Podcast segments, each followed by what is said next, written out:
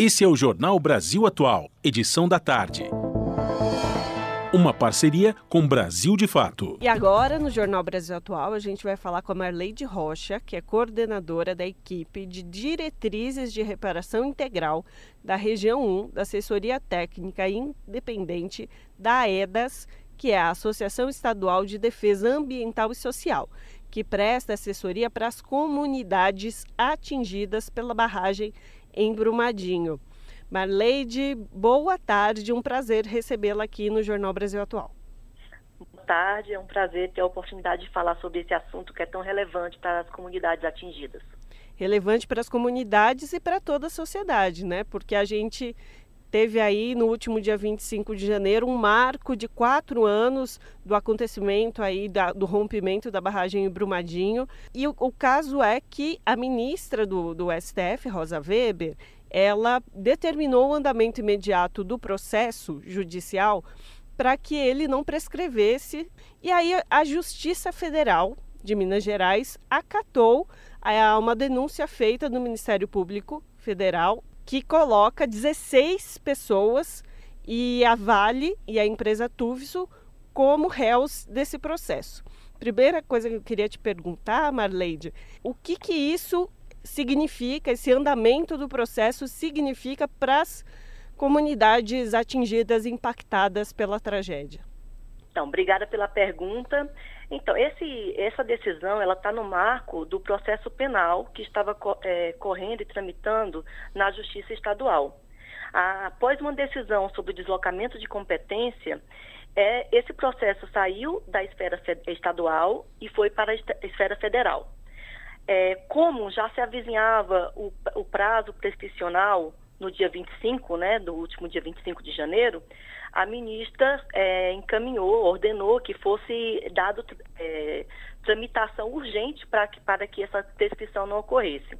A Justiça Federal é, ratificou a denúncia feita anteriormente pela Justiça Estadual e agora esse processo começa a correr no, na Justiça Federal. Qual é o, o prejuízo? Né? Primeiras vantagens. A vantagem é que não houve a prescrição dos crimes é, e agora vão ser apurados.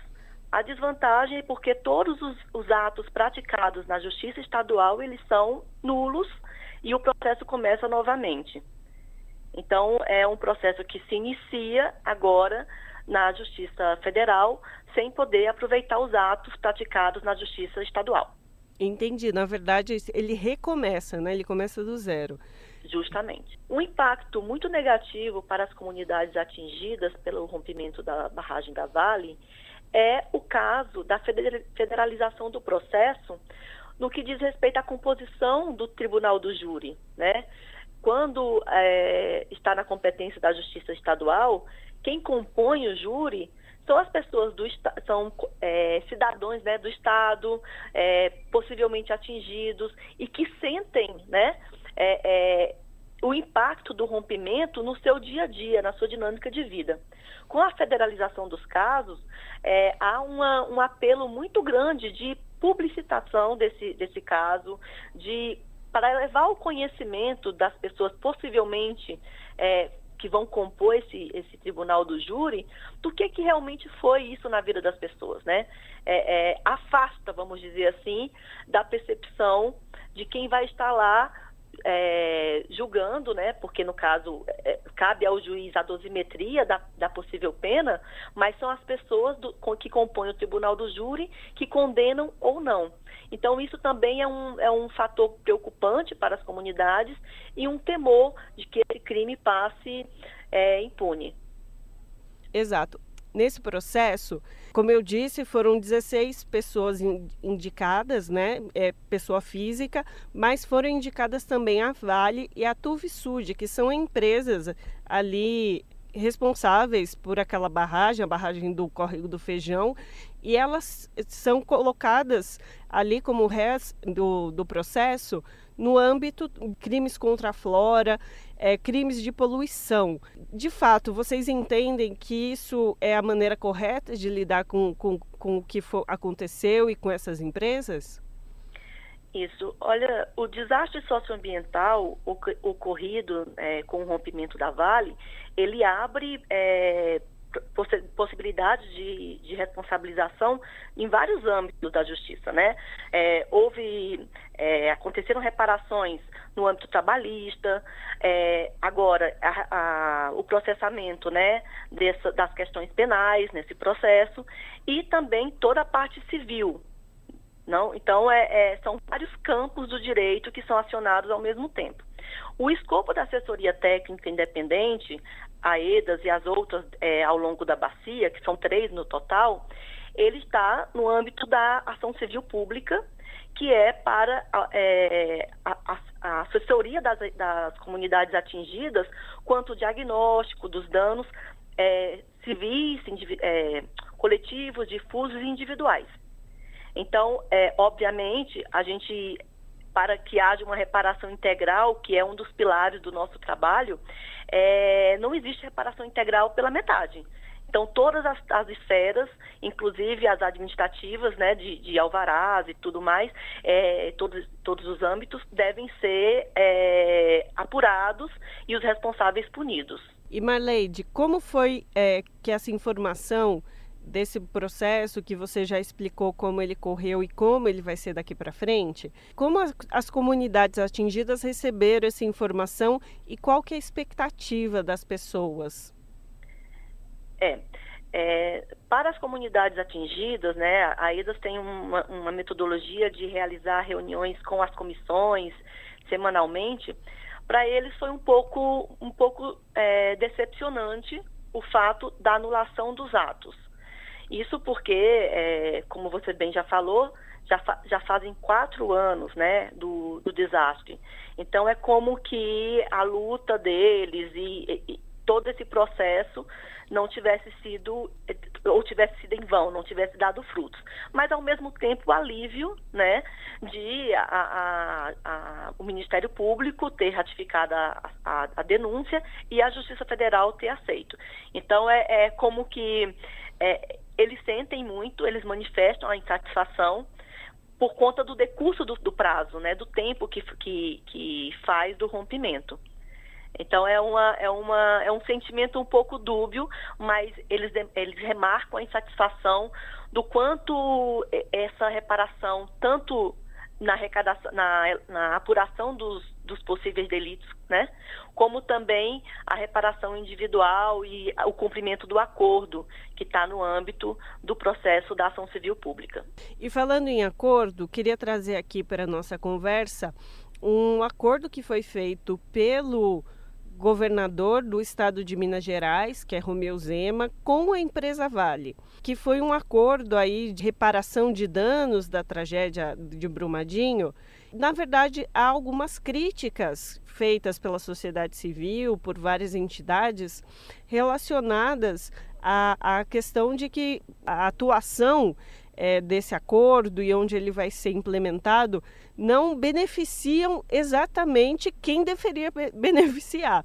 Então eu gostaria de te ouvir sobre isso e saber também como é que essas comunidades receberam e recebem, porque foi feito em 2021, desses dois anos, o que, que se avalia de que foi efetivo ou não para as comunidades atingidas pela queda da barragem o acordo ele foi firmado entre as instituições de justiça, é, o Estado de Minas Gerais e a Vale.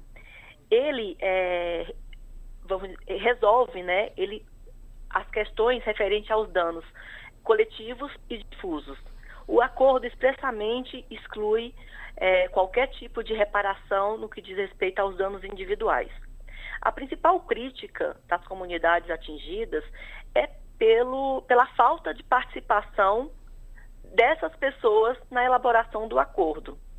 Então, é, um, é uma crítica que foi apresentada nos pelos territórios desde a fase de, de diálogos iniciais do acordo e que se estende até os dias atuais. É, ao longo desses dois anos, desde a celebração do acordo, que tem uma duração de 10 anos, uma, um, um prazo né, de cumprimento do acordo é de 10 anos, praticamente nós estamos na fase eh, de implementação dos programas. Esse acordo é composto de programas e projetos, né? Uma série de anexos que é, discorrem sobre pontos específicos, como crédito, microcrédito, programa de transferência de renda, é, projetos das comunidades, é, tanto de Brumadinho como do restante da bacia. E, é, como eu te disse, a gente está numa fase de implementação, porque são muito complexos os anexos, né, os, os projetos e os programas, e as, e as assessorias técnicas têm como é, pilar é, a participação informada né, e o protagonismo do sofrimento da vítima. Então, é, levar esse, é, é, quase traduzir, né, vamos dizer, esse acordo para as comunidades é muito complicado e, além disso, tem é, uma série de, de questões dentro do próprio acordo que já previsto que, em caso de omissões, seriam decididos posteriormente inicialmente foi uma resolução, é, a prioridade foi a questão do auxílio emergencial para ser transformado num programa de transferência de renda. Depois a gente, que é o anexo 1.2, só para né, também é, assimilar né, essas, informações de como a gente trata os anexos. Posteriormente, for, foi realizado é, uma consulta recebidos projetos né, das comunidades que dizem respeito ao anexo 1.3 e 1.4. Então, foram elaborados projetos pelas comunidades, priorizados os temas, e agora a gente está na fase também do anexo 1.1, que trabalha com a governança e de um, de um recurso para projetos de também né, de crédito e microcrédito das, das comunidades. Mas sobre as críticas que as entidades sociais e as comunidades fazem ao acordo entre o Zema e a Vale. A minha pergunta é: o benefício desse acordo chega até as pessoas que foram atingidas e as pessoas que perderam familiares na, na tragédia de Brumadinho? O acordo ele trata só dos direitos difusos e coletivos. E nesse, nesse âmbito, a principal crítica das comunidades é, primeiro, um direcionamento de recursos que não são para as comunidades. E, a, e aí a gente pode destacar a construção do Rodonel, né, que está fora é, é, de Brumadinho e das regiões atingidas. E a outra, a outra crítica é que ainda não chegaram até as comunidades, elas ainda não, não sentem né, o impacto dos outros programas e projetos que estão sendo implementados. Então, falta muito uma, uma, percepção da chegada desses serviços e benefícios para as comunidades realmente atingidas. Tá certo, Marlene. Bom, esse assunto infelizmente não termina por aqui, né? A gente com certeza ainda vai ter muitos desdobramentos. Tem quatro anos que a tragédia aconteceu e, na verdade, a, a, as comunidades ainda continuam em luta no seu desenvolvimento para que a justiça seja feita, né? É, nesse sentido, eu queria destacar as atividades que foram realizadas no, no último dia 25. As principais pautas de reivindicação das comunidades é o efetivo, a efetiva execução do acordo, maior participação das pessoas atingidas nesse processo de monitoramento da execução do acordo e também a questão dos danos individuais homogêneos. Danos individuais e individuais homogêneos, que são as reparações que vão efetivamente para as pessoas atingidas. Não são programas é, é, e projetos para as comunidades, e sim a reparação do que cada pessoa sofreu de dano os danos materiais efetivamente sofridos. Pode ser um dos maiores é, desastres socioambientais do mundo, mas seguramente do Brasil sim, né? Com 272 é, vítimas fatais. Lembrando que três ainda não foram nem é, encontrados os corpos, né? Justamente. ainda estamos à procura de três joias. Então, Marleide, a gente agradece muito a sua participação conosco aqui, pelos esclarecimentos e quem sabe a gente volte a se falar já com resoluções e com soluções aí para as comunidades atingidas. Muito obrigada pela oportunidade. A EDAS e as comunidades atingidas agradecem. Abraço. Abraço. Conversamos aqui com Marleide Rocha, no jornal Brasil Atual. Você está ouvindo? Jornal Brasil Atual, edição da tarde. Uma parceria com Brasil de Fato.